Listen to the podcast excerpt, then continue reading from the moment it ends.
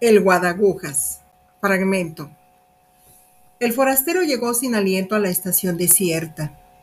Su gran valija, que nadie quiso cargar, le había fatigado en extremo. Se enjugó el rostro con un pañuelo y con la mano en víscera miró los rieles que se perdían en el horizonte. Desalentado y pensativo, consultó su reloj, la hora justa en que el tren debía partir. Alguien salido de quién sabe dónde, le dio una palmada muy suave. Al volverse el forastero se halló ante un viejecillo de vago aspecto ferrocarrilero. Llevaba en la mano una linterna roja, tan pequeña que parecía de juguete. Miró sonriendo al viajero, quien le preguntó con ansiedad. Usted perdone, ¿ha salido ya el tren? ¿Lleva usted poco tiempo en este país? Necesito salir inmediatamente.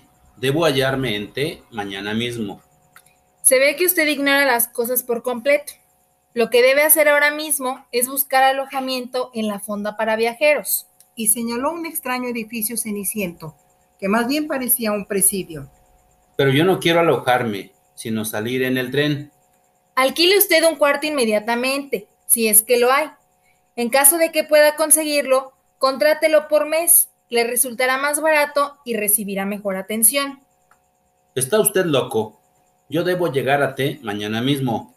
Francamente, debería abandonarlo a su suerte. Sin embargo, le daré unos informes. Por favor. Este país es famoso por sus ferrocarriles, como usted sabe. Hasta ahora no ha sido posible organizarlos debidamente, pero se han hecho grandes cosas en lo que se refiere a la publicación de itinerarios y a la expedición de boletos. Las guías ferroviarias abarcan y enlazan todas las poblaciones de la nación. Se expiden boletos hasta para las aldeas más pequeñas y remotas. Falta solamente que los convoyes cumplan las indicaciones contenidas en las guías y que pasen efectivamente por las estaciones. Los habitantes del país así lo esperan. Mientras tanto, aceptan las irregularidades del servicio y su patriotismo les impide cualquier manifestación de desagrado.